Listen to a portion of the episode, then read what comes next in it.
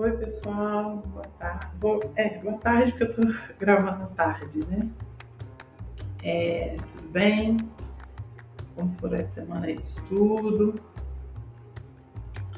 Então, pessoal, é, antes da gente falar sobre nossa matéria, essa semana, aliás, são duas, eu queria chamar a atenção de vocês um pouco para a participação nas aulas, pessoal é, apesar de todo o material didático que a gente tem deixado para vocês, eu gostaria de chamar a atenção para que vocês participassem. Nós não tivemos muita participação na aula anterior, agora nós estamos fazendo aula a aula, né? É, a qualidade da imagem não tão boa, mas eu estou tentando fazer de tudo para melhorar. É, porque a gente não é profissional, né? A gente está tudo adaptado ainda e a aula de matemática ela tem um agravante que eu preciso ter um, quadro para escrever uma coisa qualquer, né? As outras aulas pode ser só falado. No meu caso, não.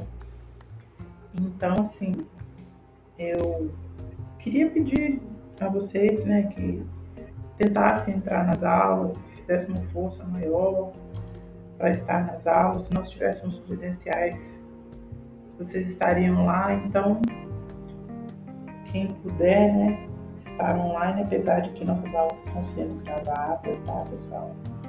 Mas ainda assim, eu chamo atenção para isso. Então, pessoal, para essa semana, nós vamos falar de duas matérias simples, mais substituição de forma do que a gente já viu, que é distância entre ponto e reta e cálculo de ângulo entre duas retas. Então, olha só, é, na minha distância entre ponto e reta, a gente vai utilizar a fórmula genérica, né, da equação da reta, equação geral, ax, né, by mais c igual a zero. Essa é a equação da minha reta genericamente. E eu tenho um ponto qualquer que eu digo que a minha coordenada é minha abscissa x0 e y0. Então, a minha distância nada mais é do que o módulo da minha equação geral, ax0 mais by0 mais sobre a raiz quadrada de a ao quadrado mais b ao quadrado. Lembrando que isso em módulo, né, para garantir que a distância seja sempre positiva. E Lembrando também que é, esse meu ponto, ele não pode estar em cima da minha reta, senão a distância dele seria zero. Certo? E aí, só substituição de forma.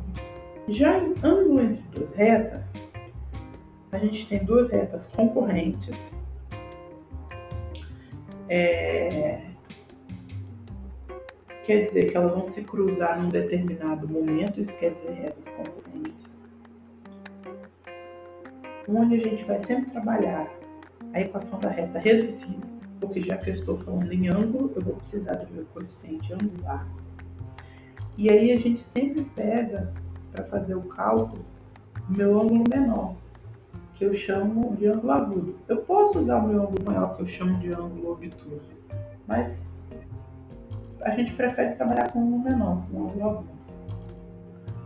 É, então, pessoal, daí a gente vai vai descobrir a tangente desse ângulo, que nada mais é do que o coeficiente angular da primeira reta menos o coeficiente angular da segunda reta, sobre 1 mais o coeficiente angular da primeira vezes o coeficiente angular da segunda. Lembrando que isso em modo, porque a tangente é sempre positiva. E aí a gente pode ter num determinado momento, uma das retas sendo vertical. Nesse caso, a minha equação dessa reta é x igual a um número qualquer. Porque como ela é paralela a y, ela só toca o meu eixo x, ela não toca o meu eixo y.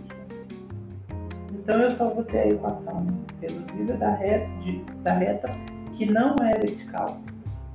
Então nesse caso, é, a minha, meu cálculo da tangente é só 1 sobre ah, o coeficiente angular da reta que não é vertical. Certo? É, demais exemplos, exercícios a gente faz na aula. Só para vocês se habituarem com as nossas formulinhas, que essa semana é só formulinha. Ok, pessoal? Boa semana e aguardo todos vocês na nossa aula. Até mais, tchau, tchau.